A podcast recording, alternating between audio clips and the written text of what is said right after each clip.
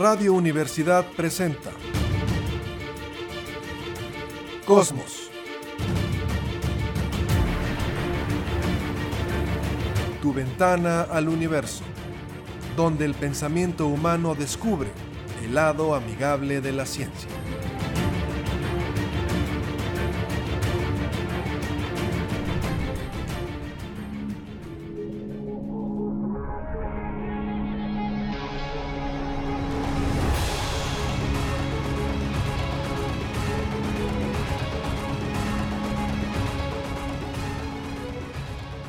Tal? ¿Cómo está? Muy buenas tardes, bienvenidos a Cosmos, tu ventana al universo, por supuesto con muchísimo gusto en el 88.5 de frecuencia modulada en San Luis Potosí, Radio Universidad. Saludo esta tarde, Jessica Mena, ¿cómo estás? Hola, ¿qué tal? Bonita tarde para todos. Pues una vez más vamos a hablar aquí un poquito de astronomía.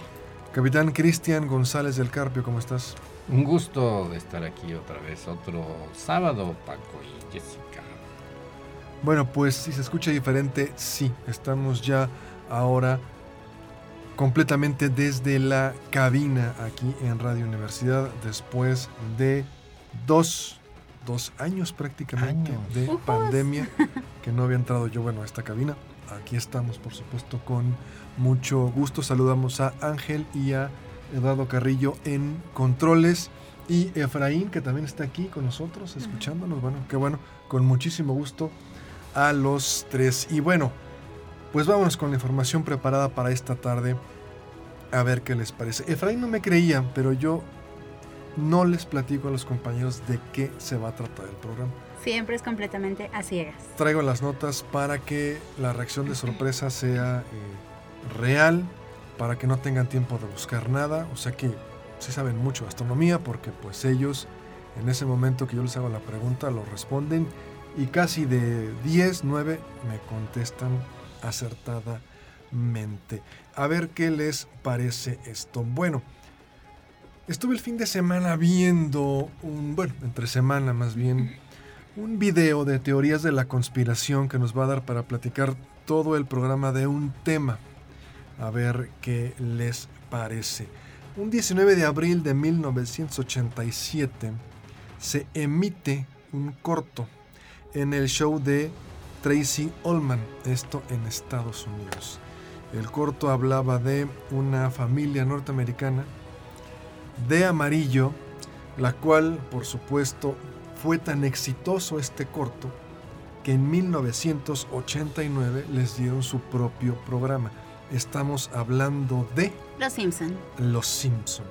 Y bueno, me llamó mucho la atención en este video que hablaban de que Matt Groening, el creador de Los Simpson, era realmente un viajero en el tiempo, refiriéndose a la gran cantidad de predicciones que han hecho en la serie Los Simpson y que le han atinado.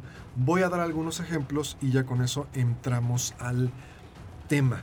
Esta me gustó mucho porque, bueno, por supuesto el Capi se va a ir encima. eh, y yo ya sé la respuesta que me va a dar, pero en el episodio llamado Springfield o cómo aprendí a amar las apuestas, de- a- aprendí a dejar de preocuparme y amar las apuestas legalizadas. Esto obviamente refiriéndose a la película de Stanley Kubrick. Sí, recordamos. ¿Cómo Eh, aprendí a amar Doctor la bomba atómica? cómo aprendí a amar, dejar de preocuparme y amar la bomba atómica. En este capítulo están Gunther y Ernst, dos ilusionistas en Las Vegas, a los cuales los ataca el tigre blanco, obviamente parodiando a Siegfried y Roy. Esto ocurre en diciembre de 1993 y 10 años después el tigre ataca a uno de los, le podríamos llamar ilusionistas. Yo ya sé la respuesta del Capi. El Capi va a decir, bueno, cualquier persona que sea medianamente inteligente va a saber que si sacas a un animal salvaje de su hábitat, lo llevas a una especie de circo con cualquier cantidad de ruido, de estímulos, pues es obviamente más temprano que tarde que vaya a atacar a uno de sus entrenadores. Y ha sucedido muchas veces. Estoy de acuerdo que esa sería tu respuesta. Y dirías que es algo indigno para un animal, que el animal tiene que estar no en cautiverio, que tiene que estar en su hábitat natural, desarrollándose. Más o menos iría por ahí la cosa. Sí, claro. Es etología biológica fundamental. Bueno, entonces ahí está una predicción, ¿no? Los, el tigre atacaría a sus eh, entrenadores y los atacó y se acabó el show, ¿no? Obviamente me estoy hablando de este show que tenían en Las Vegas. En otro que me da mucha risa, otro capítulo que se dice cuando deseas una estrella, en noviembre del 98 ponen el eh, letrero de la 20th Century Fox, o sea, el letrero de la Fox, y abajo le ponen una división de Walt Disney Company, ¿no? Lo cual definitivamente pues era de mucha risa en ese momento, en el 98, pero en 2017 Disney compra a Fox. O sea, esta predicción que hacen de que, Dis- de que Fox pasaría a ser parte de Disney se cumple. Rápidamente, otro. Homero contra la ciudad de Nueva York. Si ustedes se acuerdan de ese capítulo, hay un folleto en el cual viene un- una especie de boleto de autobús, donde dice el boleto de autobús cuesta 9 dólares. De fondo están las Torres Gemelas y dan a entender que en este folleto, si vemos 9 y las dos torres, 9, 11, pues ellos estaban haciendo la predicción de lo que ocurriría en Nueva York, obviamente en el 2001. Esto fue en el 93, el 14 de enero, y bueno, hablan de esto que sería otra predicción. Y la predicción por antonomasia, ¿cuál hablamos? La de Trump. La de Trump. En el 2000, en un capítulo emitido en el 2000, ellos con 16 años de antelación dan a entender que Donald Trump se lanzaría como candidato a presidente, ganaría y que lo sucedería Lisa Simpson. Es decir, Lisa se convertiría en presidente y en el capítulo Lisa dice, bueno, después del desastre económico que nos deja el presidente Trump. Y aquí quiero entrar entonces con una pregunta para que nos dé para toda la temática del programa. Y empiezo contigo, Capi. ¿Es posible viajar en el tiempo? No, no, es eh, eh, físicamente pues, se alterarían muchas eh, reglas de todo el universo y sobre todo la de la- las paradojas. Bueno, Entonces, las paradojas de, de que pues uno si va- viaja en el tiempo eh, mataría a su abuelo y pues evidentemente no, no existiría. Eh, esto es más aún, más delicado. Eh, nosotros existimos de- en una serie de diferentes historias de todo lo, de cada individuo, de cada animalito, de cada ser. Y entonces cualquier detallito que uno regresando en el tiempo alterara, alteraría todo. Eso es lo más interesante, es la teoría del caos. No solamente hace falta regresar, sino y matar al abuelito para que no nazca el papá y a su vez el niño que va a ser, podría ser Hitler o algún personaje que alguien no quiera que existiera. Eh, no, no sería tan simple, sería otro, otro, todo otra historia cambiante que alteraría todo. Y pues yo pensé que sí, esto íbamos a platicar sobre las cómo es posible que alguien pueda vaticinar en cierto modo, eh, sin viajar en el tiempo evidentemente, sino eh, pues eh, uno ya sabe, ¿no? Eh, M- Matt Groening, medianamente o bastante culto, debe saber que la historia a veces se repite. Mark Twain tenía una frase muy interesante. Decía, la historia no se repite, pero vaya si hace rimas y versos. aquí la idea es en este primer bloque hablar de las cuestiones científicas de esto y ya después la filosofía, las paradojas, por qué puede o no ser Matt Groening un viajero en el tiempo. Pero la pregunta era abierta con toda la intención. Jesse, ¿se puede o no viajar en el tiempo? Am, en teoría, en papel y lápiz puedes hacer lo que se te dé la gana. Con física y matemáticas puedes hacer realmente lo que se te dé la gana. Pero ya si hablamos de la realidad física, ahí se complica mucho la situación. Porque se supone que este espacio-tiempo en el que vivimos es una secuencia en la que vamos avanzando. Entonces, matemáticamente, tú puedes moverte en esas coordenadas y sí, podrías viajar en el tiempo, pero ya en la realidad física no. Necesitarías un montón de energía que no tienes para poder hacer esa regresión en el espacio-tiempo en el que vivimos. No estarías en el mismo lugar, no podrías regresar exactamente al instante con las mismas coordenadas porque sería una secuencia matemática que tendrías que resolver infinitamente compleja de evaluar cada uno de los 27 movimientos de la Tierra, del universo, de todos los valores que puedas tener ahí, meter para poder regresar al instante y momento correcto. Y aparte, lo que dice el CAP, ¿no? Tienes el efecto mariposa, tienes toda esta secuencia caótica que arruinaría todo. Bueno, si yo fuera catedrático de la Facultad de Ciencias, hago esta pregunta abierta para hacer que caigan. Y los dos cayeron. Ok. ¿Se puede viajar en el tiempo? Sí. Hacia adelante, claro. Todos, viajamos. No, ya me contestaron. Todos viajamos al futuro. Usted puede decir una hora por hora, un día por día, una semana cada semana, un- cada año. Todos viajamos al futuro. El tiempo transcurre hacia adelante de manera inexorable. Entonces, si yo fuera el alumno hubiera dicho, "Pues, ¿se puede viajar en el tiempo? La pregunta es abierta. Sí, al futuro se puede. Esa es la primera ¿no? pregunta. La segunda pregunta, ¿se puede viajar al futuro más rápido? Porque me da flojera un día por día o una semana por semana. Yo quiero viajar al año 2100. ¿Se puede viajar al futuro más rápido? ¿Quién quiera contestar? Capi, a ver, Jesse. Pues ahí depende si te mueves a la velocidad de la luz. Ah, a ver, platícanos pero es igual sería súper complicado, entonces tampoco se puede. No, no, no, pero platícanos eso. Hacia adelante en el tiempo, al futuro, ¿se puede viajar más rápido y no tan lento para una vida humana? Ah, sí, se supone que si vas viajando a velocidades cercanas a las de la luz, entonces tu, tu tiempo se va a mover diferente del resto. Entonces tu tiempo se va a dilatar. Sí. Entonces para ti va a pasar menos tiempo del que pasa para el resto de la gente que se queda, por ejemplo, en la Tierra. O sea que, eh, de acuerdo a Einstein, si me voy moviendo más rápido en una nave espacial, puedo ir desde un eh, avión como el que maneja el Capi, 850 kilómetros por hora, una nave espacial, pero mientras más vaya aumentando mi velocidad, mi tiempo va a transcurrir más lentamente y será una forma de viajar al futuro más rápido. ¿Capi? Una película que lo explica súper bien es Buzz Lightyear. Ok, bueno. Sí, Buzz. Lightyear y también Interstellar. Cuidado con Interstellar porque ese es otro, ese es, ese es otro fenómeno, pero ahorita Pero lo el, comentamos. el resultado es el mismo. Ah, claro, claro, claro, sí. Si no es por la velocidad, pero es por la cercanía de la enorme gravedad del hoyo negro. Ese es otro. Y para Que el- finalmente es por la velocidad porque te acelera. Mm, pues sí. Mm, Y otra peli- eh, ahorita lo comentamos. y sí, otra sería el planeta de los simios. Claro. El planeta de los Sí, simios sí. de los 60. La primera, exacto, con Charlton Heston.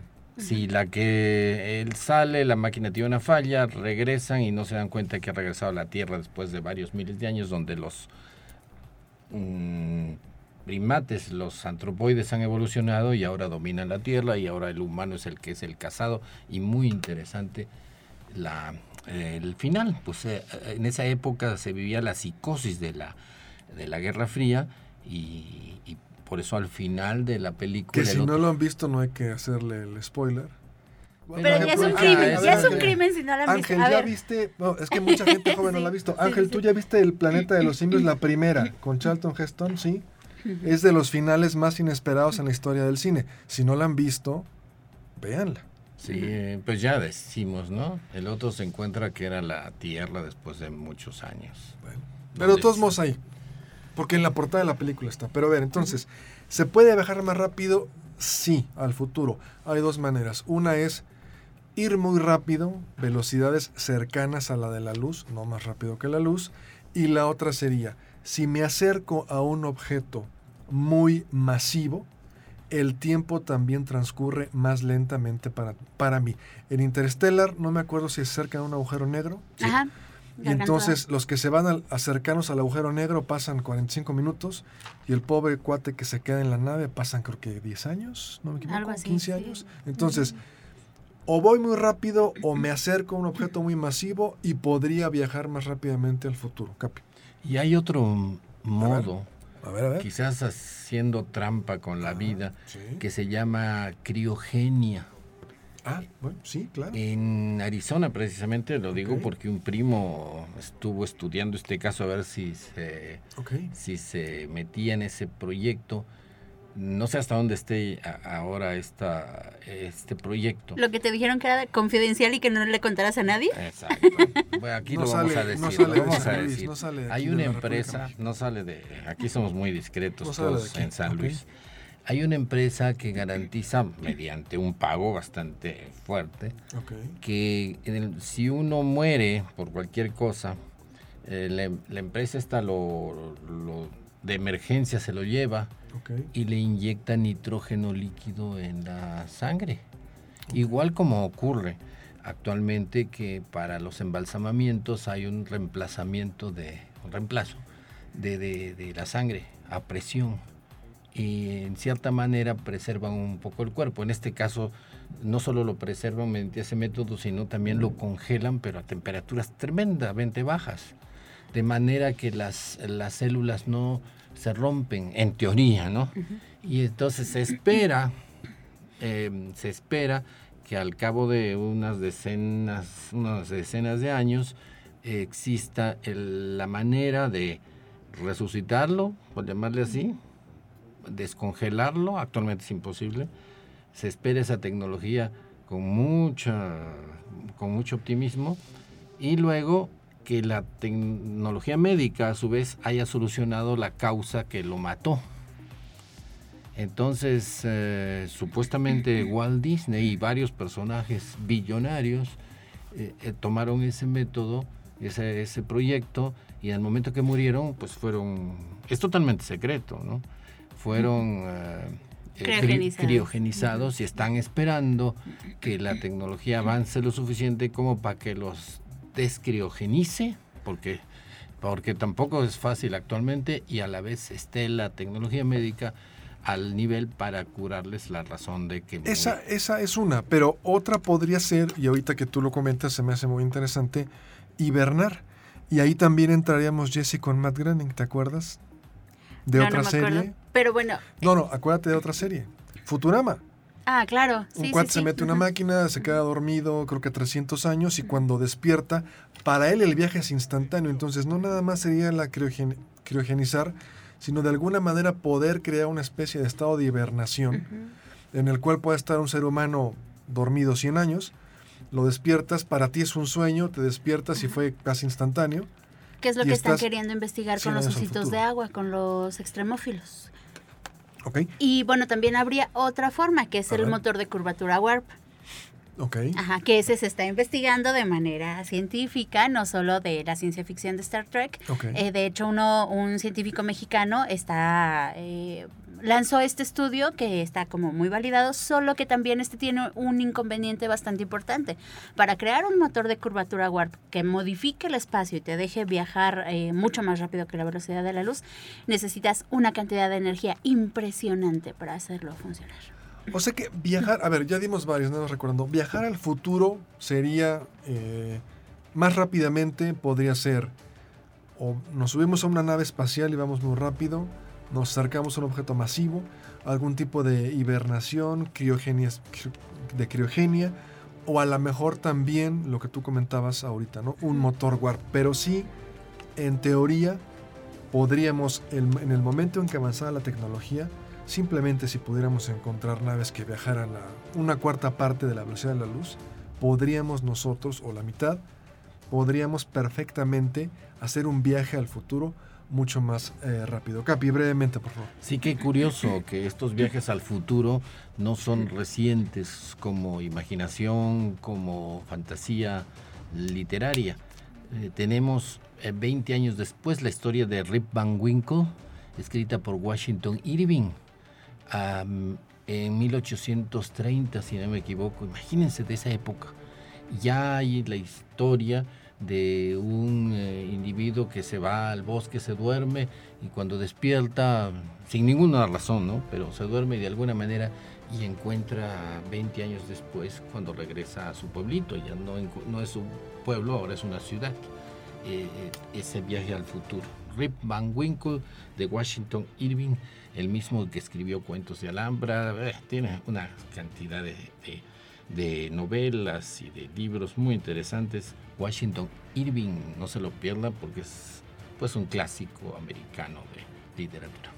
Entonces, viajar al futuro lo hacemos todos los días y hacerlo más rápido técnicamente sería posible. A lo mejor no nos tocará verlo con la tecnología actual, pero eh, simplemente una nave espacial que pudiera ir muy rápido y podríamos eh, realizarlo. Ahora, viajar al pasado.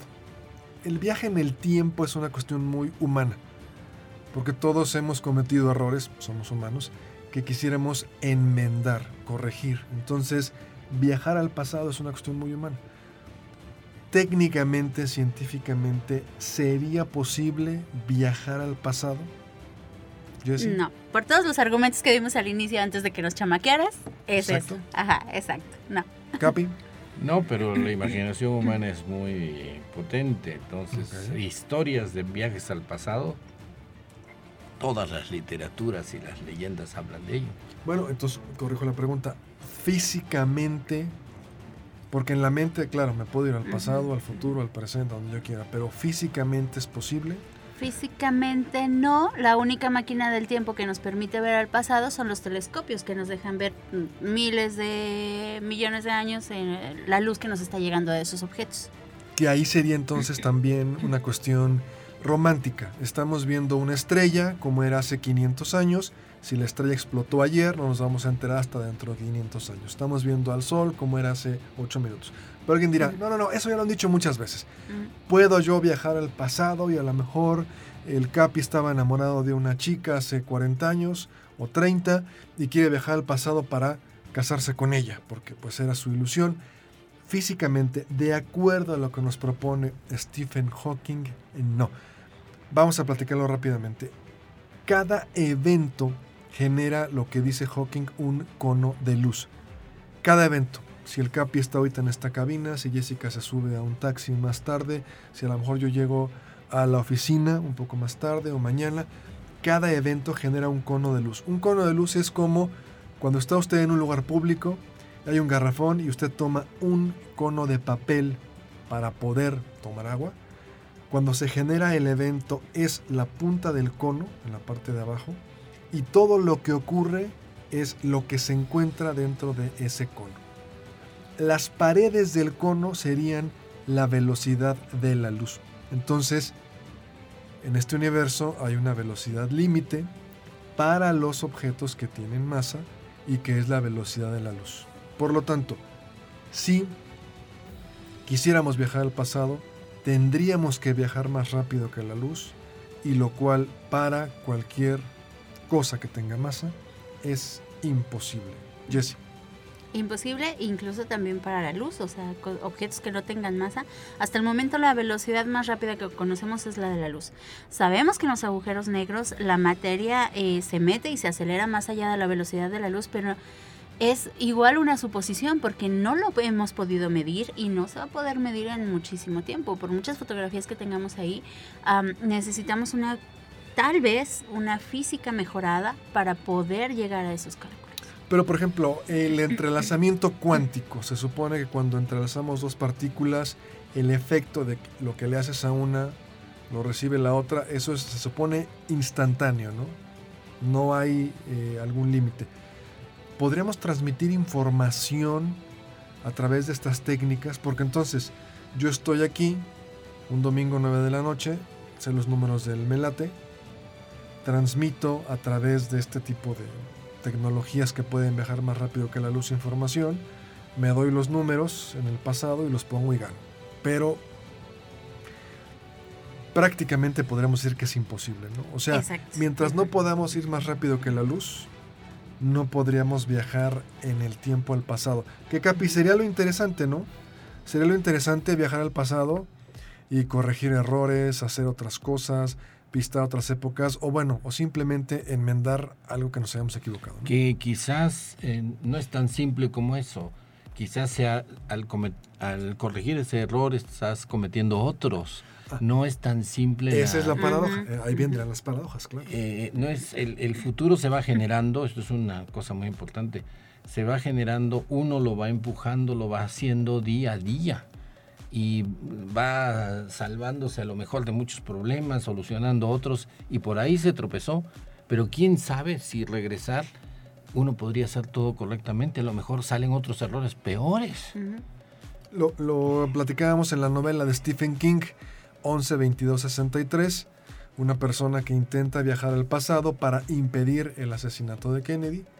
Al final lo impide y cuando regresa al futuro se da cuenta que es un desastre, ¿no? Es un despiporre, es un desgarriate, hubo guerras atómicas, hay campos de refugiados, eh, no hay agua, no hay recursos naturales, es decir, eh, alguien piensa que es muy romántico, vamos a salvar al presidente Kennedy de que muera, y cuando esta persona que lo salva en 1963 regresa al futuro, dice no, y como era un agujero de gusano, dice no, pues es, es que no, no, este, fue mucho peor el haberle salvado la vida a Kennedy que haber dejado que muriera.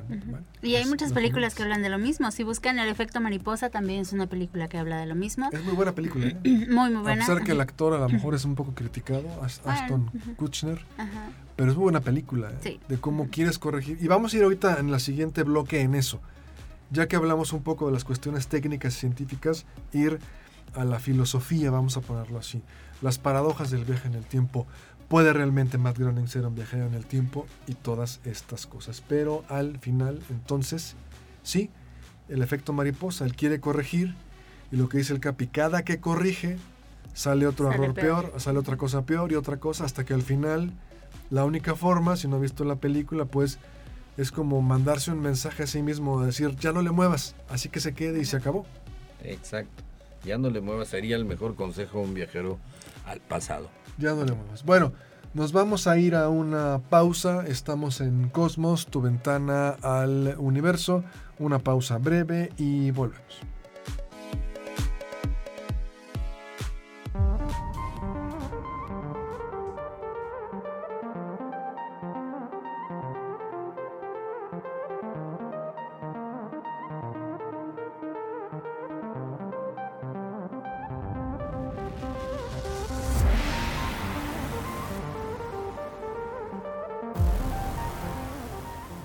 Regresamos, estamos en Cosmos, tu ventana al universo. Le recordamos, por supuesto, que el día de mañana puede a las 11 de la mañana en el 1190 de AM escuchar la repetición de Cosmos. Si usted lo está escuchando hoy sábado en FM, mañana a las 11 en el 1190 de AM puede escuchar la repetición. Bueno, estamos platicando de viajes en el tiempo. El primer bloque tratamos, ojalá lo hayamos logrado, las cuestiones técnicas. Puede o no puede científicamente y podemos resumir. Al futuro podría ser posible, lo hacemos todos los días, o si queremos más rápido. Nos subimos a una nave espacial a una gran velocidad, nos acercamos a un objeto que fuera muy masivo, o a lo mejor nos podemos dormir de una manera en la que nos despierten en 100, 200 años. Para nosotros sería instantáneo y estaríamos en otro lugar. Pero ¿cuáles son las paradojas? ¿Cuáles son los problemas de viajar al pasado, si fuera posible que no lo ves, e intentar corregir cosas? Capi, ¿te acuerdas de la paradoja de los gemelos? Mm, la que uno viaja en el tiempo, por llamar así, por diferentes eh, efectos. En la de Carl Sagan, ¿no? Aparece en un capítulo que son dos amigos más o menos coetáneos y unos gemelos. dos gemelos y se van y uno regresa desde un viaje y ya pasó pasó uno se queda en la tierra sí. y el otro lo pones en una nave espacial viajando a velocidades cercanas a la 95%, 99%. O sea, son dos gemelos idénticos, tienen 18 años. Uno se queda en la Tierra y el otro se va a viajar durante un año en una nave espacial a velocidades cercanas a la velocidad de la luz. Para el que se va, pasa un año y cuando regresa, su hermano gemelo tiene 75 años. Y entonces ya tiene hijos, tiene nietos, está casado, eh, ya terminó su vida, está jubilado, y el otro llega a apenas a iniciar la vida porque tiene 19 años. Entonces lo que decíamos, viajando muy rápido en la luz, pero son las paradojas que podemos encontrar al viajar en el tiempo. Pero en la paradoja de los gemelos, La pregunta, Jessy, tú que eres física, yo tengo que, mi reloj sigue transcurriendo normal. El gemelo que se va a viajar en la nave espacial, para él pasa un año y sigue pasando un año normal. Si no regresa a la Tierra y no tiene forma de comparar su reloj con el de otra persona, él sigue 19 años, 20, 25, 30, 50, 100, los que vaya a vivir normalmente. Y yo la pregunta que te quiero hacer, si tengo que comparar a Einstein en la relatividad, ¿no parecería una especie de filosofía? Cada quien tiene su tiempo y si yo no comparo mi reloj con el de otra persona, no puedo medir los efectos de la relatividad. Es ahí donde entra precisamente el- la frase de que todo es relativo. Para ti va a suceder una cosa mientras para el resto del planeta va a suceder otra. Suponiendo que tú fueras este viajero en el espacio-tiempo. ¿Sí? Entonces, sí, se vuelve justo eso, relativo. Cada quien va a tener su propio sistema de medición, su propio reloj, su propia velocidad. Y si no las comparan, si no llega al mismo lugar para poder comparar estos dos relojes, entonces pues no se va a dar cuenta. Ojo con esta ah, paradoja, que solo es un ejercicio mental. Sí, claro. Nunca se ha puesto a ningún viajero en el tiempo en una nave espacial. Ese experimento no se ha hecho. Como experimento no se ha hecho, solo es un ejercicio mental. Es un Sí, para- Y en experimento mental, partículas. claro. Hay en partículas subatómicas en el colisionador Sí, de sí, sí. hadrones. Ajá. Sí. Sí hay partículas que incluso mueren antes de nacer.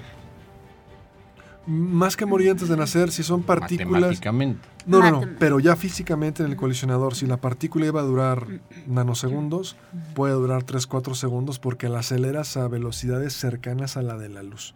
Entonces sí, a ver, el efecto de lo que estamos diciendo, la dilatación temporal es real. Si usted viaja a una velocidad cercana de la luz, su tiempo va a transcurrir más lentamente y los efectos son reales y en la vida cotidiana los podemos ver. Ejemplo, ¿quién me lo quiere explicar? Los GPS. ¿Se acuerdan cómo es? Sí, cierto, ese, esa situación.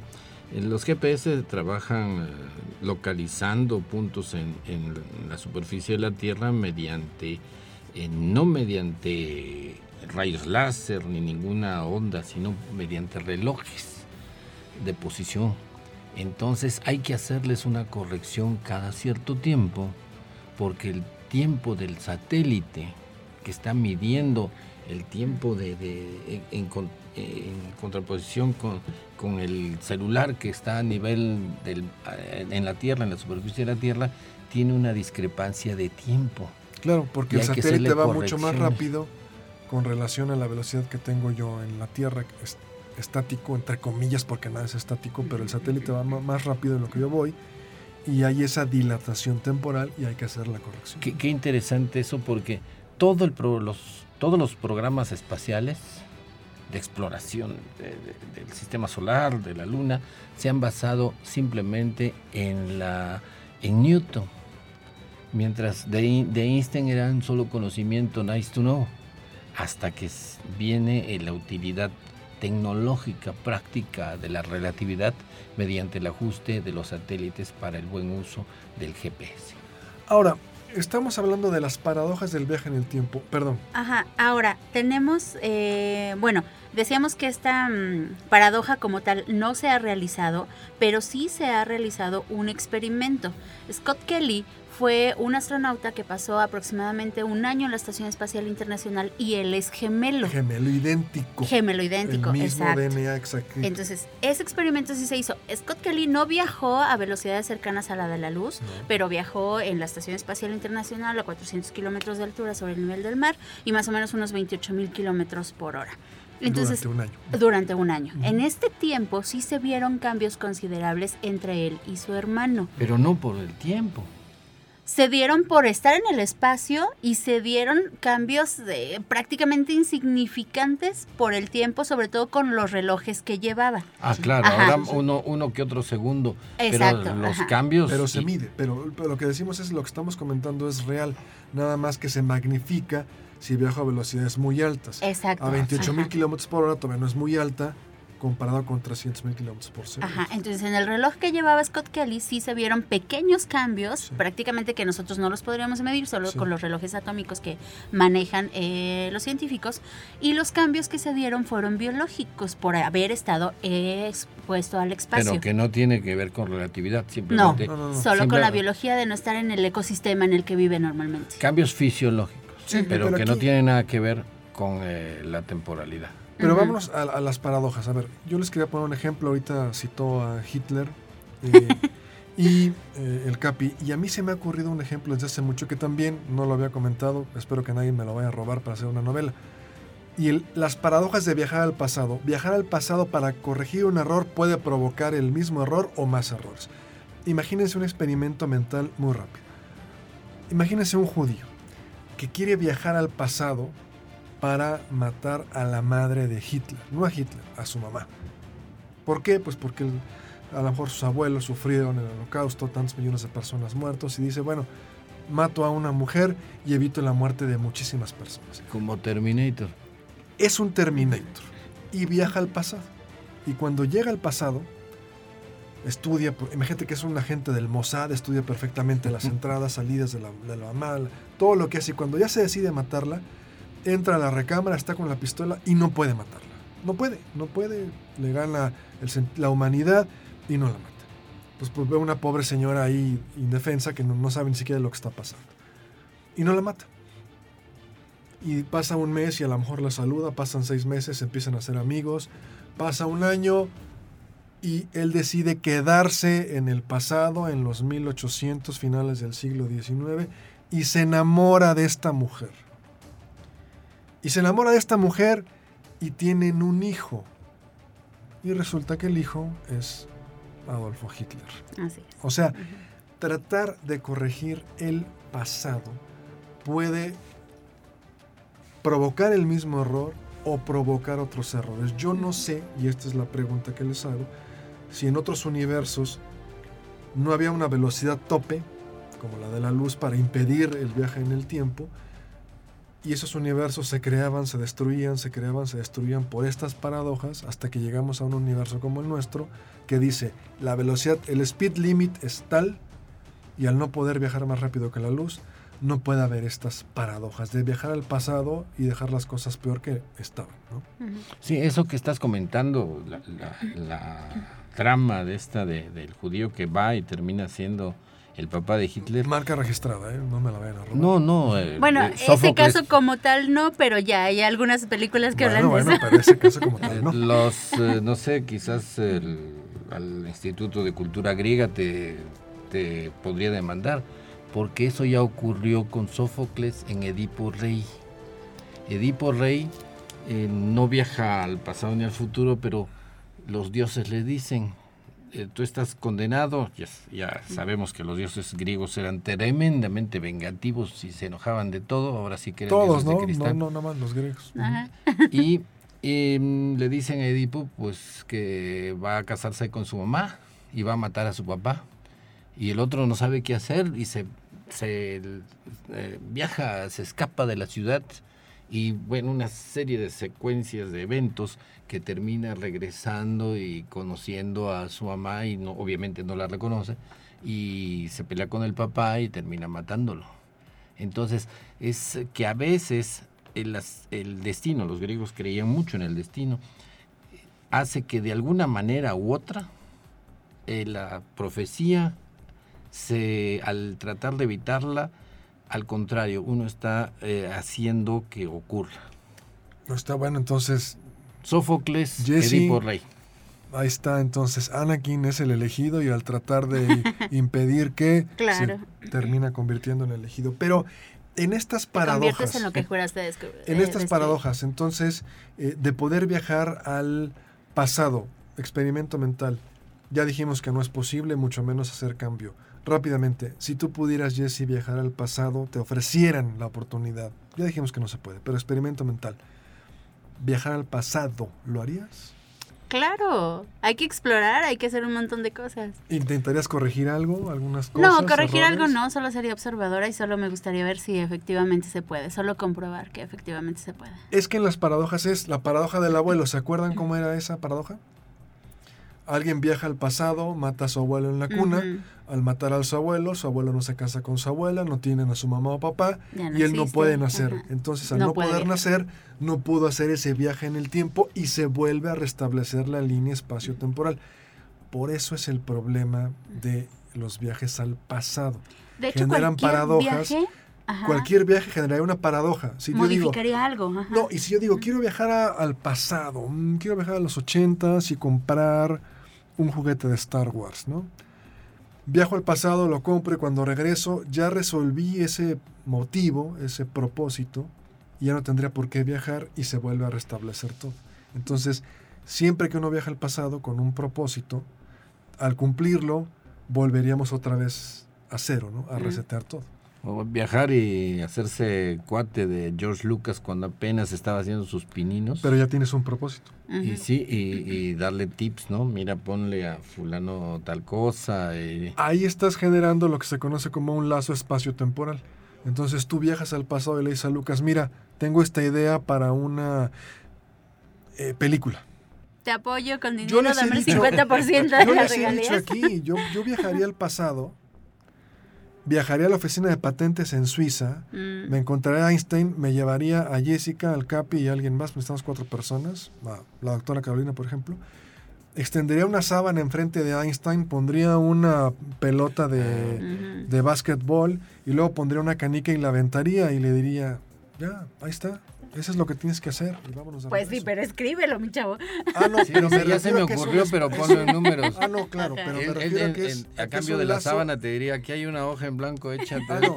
Ah, bueno, le de puedo hecho, escribir- pidió apoyo. Le puedo escribir las, las fórmulas porque ya me las sé, pero eso es un lazo espacio-temporal, viajo al pasado y quién fue primero, el huevo o la gallina. Pero bueno, ahora, en el tema que estábamos platicando, ¿realmente es Matt Groening un viajero en el tiempo?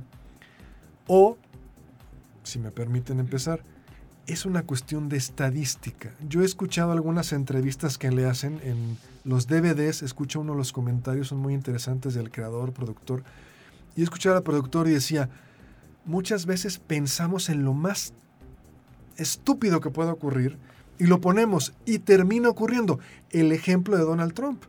En el 2000 se nos ocurrió que él sería lo más absurdo, pues que Donald Trump fuera presidente. Vamos a ponerlo en la caricatura. Y resulta que termina cumpliéndose, pero ellos no eran viajeros en el tiempo. Estaban pensando en lo más ilógico que pudiera ocurrir. Esa es una. La otra. La serie tiene más de 30 años. ¿No sería una cuestión más o menos estadística? Que salen tantos, tantos eventos. Claro. ¿Son tantos eventos que a fuerza algunos le van a atinar? O bueno, ¿cuáles son sus comentarios, Jesse? ¿Es Sí, Matt Groening sí. un viajero en el tiempo o cuál es la explicación? No, ¿Por definitivamente. qué le atinan a tanto? Ajá, definitivamente es un grupo muy amplio de todos los artistas que están haciendo esa serie, que se hace un collage de ideas y lo que tú dices, o sea, la realidad es completamente absurda. Eso es lo que a mí me preocuparía, ¿no? Que vivimos en una sociedad en la que genera estos eventos que son completamente absurdos. Que un futbolista, por ejemplo, hablando de México, llegara a ser presidente, dices, no manches, y de por sí estamos mal, vamos a estar todavía peor. Que un empresario como este, como Donald Trump, que ni siquiera era buen empresario, era absurdo que llegara a ser presidente y fue. Porque vivimos en una sociedad absurda en la que, pues bueno, a veces es risible estos eventos que suceden, pero suceden. Yo Ahora, Capi, que- estirando un poquito más la liga.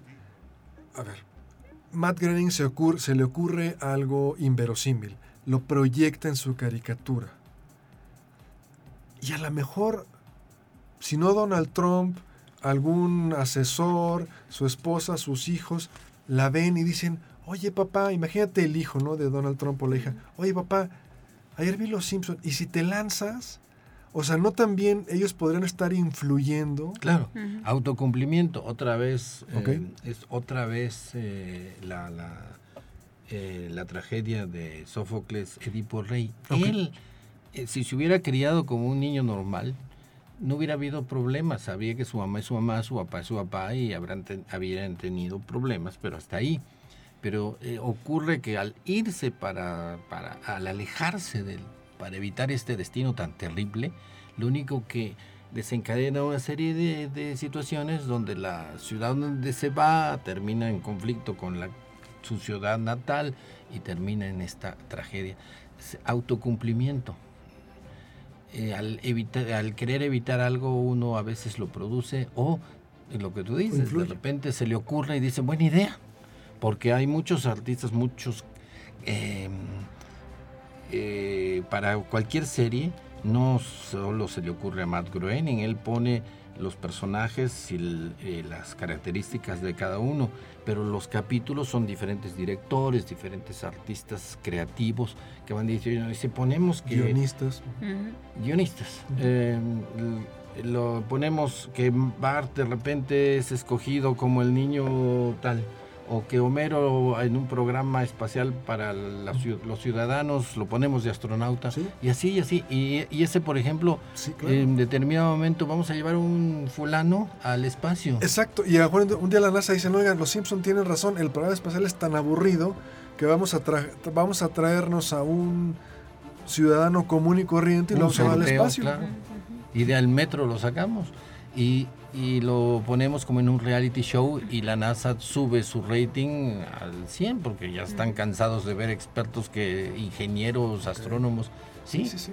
entonces así en las pláticas salen como otro drama, como otra idea de, de- de película y a veces pues va corre el programa, ¿no? ¿Quién- nomás hay que ver los programas de televisión y ver qué cantidad de, de ideas raras, absurdas, ganan millones, billones de dólares porque a la gente le gustó y tiene millones de likes, por, decirlo así. Jesse. Y que sucede exactamente lo mismo que sucede con todas las predicciones y supuestos eh, adivinadores, ¿no? Que simple y sencillamente queremos ver cosas, queremos ver coincidencias y las encontramos. Tan sencillo como No, y le damos mucha prioridad a las coincidencias. Ajá, Yo ahorita no mencioné tienen. 4 o 5, Ujú. pero habrá muchas otras predicciones que ellos hicieron que no se cumplieron y que nadie las toma en cuenta. Aquello, si en 30 años o 33 años se hicieron millones de predicciones, estamos hablando de 5 o 10 que sí se cumplieron, que si nos vamos a una cuestión estadística, pues estaría muy dentro de una estadística de que un día podemos estar platicando de algo, se nos ocurre una idea y de repente se cumple. ¿no? Exacto. O sea, al final viene siendo lo mismo. Sí, Ahora, y, no- y nosotros nos interesa lo que se cumplió, lo que dice Jessica, en esa característica humana de ver, de verle un patrón a las cosas, de tratar de buscarle una causa misteriosa que está en todas nuestras mentes humanas. eh, lo que un, un horóscopo, lo que un adivino eh, dice, no tomamos en cuenta que se, se equivoca 100 veces, pero le atina a dos a la 101. ujú. y ya, ya tiene algo de raro y ya nos cautiva. Así es el humano, busca detallitos. Ahora, nos quedan cinco minutos. Experimento mental. Estamos hablando, sí, esta serie muy famosa, Los Simpson han hecho cualquier cantidad de predicciones. En otra, por ejemplo, en, en el capítulo en el que Lisa se casa, supuestamente ellos hablan de muchas predicciones de los productos de Apple. ¿Por qué? Pues hablan del FaceTime, del reloj inteligente. Pues a lo mejor eran cosas que ya venían, ¿no? De hecho, hay un... Los supersónicos ya tenían tabletas y tenían un montón de tecnología parecida, ¿no? Que es lo mismo. Pero a ver, experimento mental. Capi, si tú pudieras viajar al pasado a conocer a una persona, un personaje que ya murió, ¿a qué época irías y con quién irías? Mm, como época escogería los 60 Ok. lo de Swinging Ok. 60s.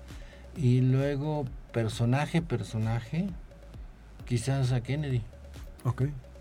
Y si pudiera, me echaría una, le echaría una plática, era una persona muy especial. Ok. Eh, y la prueba es pues que evitó la guerra nuclear. Cuando ya se han reportado todo lo que sucedió, él fue el único que en ese momento, en la crisis de los misiles de Cabeza Cuba, fría. dijo no, no, no. Todos sus asesores militar, militares estaban diciendo, ¿Ya? vamos a deshacer Cuba y nos- dos pájaros de un tiro, nos quitamos los misiles y el comunismo. Y él dijo no. Entonces, eh, en realidad fue el gran héroe, ¿no? Em, Sí, con él y con y en los 60 para por asuntos personales hay que disfrutar la vida. Eso. A ver, Jessy, si tú pudieras viajar al pasado y conocer a un personaje que ya murió, el que tú quieras, ¿a qué época irías y con quién? No sé, de personajes tal vez Galileo da Vinci, pues estaría padre. Ok. Y de época, quién sabe, igual también con los griegos en los inicios de la matemática estaría padre. Yo, no me preguntaron, pero yo contesto, por supuesto. Como siempre no me preguntaron, yo contesto. Yo viajaría a los ochentas y con, buscaría a Carl Sagan. O sea, para mí es eh, muchas de las cosas que hacemos actualmente, bueno, que hago actualmente, intentar divulgar ciencia, el gusto por la ciencia, pensamiento crítico, pues es gracias a los programas de Carl Sagan, gracias a los VHS que te tocó a ti y a mí comprar en el puesto de revistas Capi cada 15 días. Entonces, a mí, Carl Sagan. Poder viajar a los 80s como épocas, como para ti los 60s, que era, me imagino, tu infancia. Poder viajar a los 80s, comprar cualquier cantidad de, hasta para hacer negocio, ¿no? Monitos y cosas que venden en millones Ahora de dólares. colección, ujú. Y conocer a Carl Sagan. ¿no? Seguramente no me creería, pero bueno, pues me llevaría a lo mejor mi iPad y le diría, mira, soy un viajero en el tiempo, aquí está. Y dame chance de platicar contigo una hora, o sea, lo que fuera, ¿no? Y tomarnos una selfie, imagínate una selfie con Sagan, bueno. No, él estaría viendo el teléfono, lo primero que quería ver qué es eso. el teléfono. Hay que aclarar, hay que eh, ahondar eso, de que Carl Sagan de hecho cambió la historia de la ciencia. Muchísimos científicos hablan de que se dedicaron, se fascinaron con el estilo de ver el mundo a través de la ciencia como algo humano, no algo lejano en los planteles ac- académicos, sino como una cosa de todos los días maravillosa, increíble para conocerse a sí mismo. Entonces, cantidad de científicos han dicho que no se hubieran dedicado a eso si no fuera por los programas de. Ujú. Yo pensé que dirías un biólogo, Capi, por ahí, a lo mejor muy conocido, que estudiaste, o a lo mejor a Darwin, viajar a lo mejor al siglo XIX, conocer a Darwin, platicar, viajar a las Galápagos y ahí encontrar, no sé. No, pues es que Darwin era una persona muy cerrada por un lado y luego pues ya escribió el gran libro que explica la diversidad de la vida, explica el origen de los humanos. ¿Ya qué más puede uno pedirle? No, pues un autógrafo, fírmame este libro. Personalmente el autógrafo, yo no sé de dónde salió esa costumbre, pero yo jamás le pediría autógrafos a nadie. Ni a Darwin, aunque te lo encontraras, viajaras en el- mejor leer el libro de él una y otra vez. Bueno, si te encuentras Pero que a... te dediques un libro, si por te encuentras ejemplo. a Michu Kaku en una librería en un viaje a Miami con la empresa que trabajas, compras el libro de Michu Kaku y no te acercas, Ah, sí, una- sí. pues una es dedicatoria. Pues es no la eso. firma, pero ¿qué opinas? Mira, Pues yo es soy esto, eso. esto, esto que me aconseja. pues es eso, y te va a poner ahí Capi, greetings, Kaku, pues es eso. Ya está, sí. Pues entonces sí se puede. Bueno. Nos queda un minuto, conclusiones, por favor. 30 segundos, 30 segundos, Jesse, Capi. No intenten viajar en el tiempo, todavía no se puede. Van a generar más problemas de los que quieren eh, componer. Resolver, claro. exacto. Capi. Qué interesante que tengamos el cerebro para poder hacer todos estos ejercicios mentales tan fascinantes que no solamente nos permite viajar en la realidad, sino en, en fantasías posibles eh, físicamente, quizás no tan eh, cercanas, pero que quién sabe si en un millón de años el humano pueda hacer eso. Bueno, pues nos vamos. Esto fue Cosmos, tu ventana al universo, todos los sábados en punto de las 6 aquí en Radio Universidad. Gracias Capi, Jesse, Ángel, Eduardo y Efraín en los controles. Pásela muy bien. Nos escuchamos el próximo sábado en punto de las 6.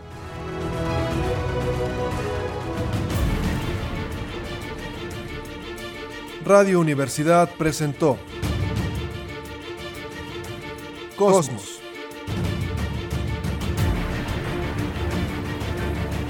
Tu ventana al universo, donde el intelecto humano descubre el lado amigable de la ciencia.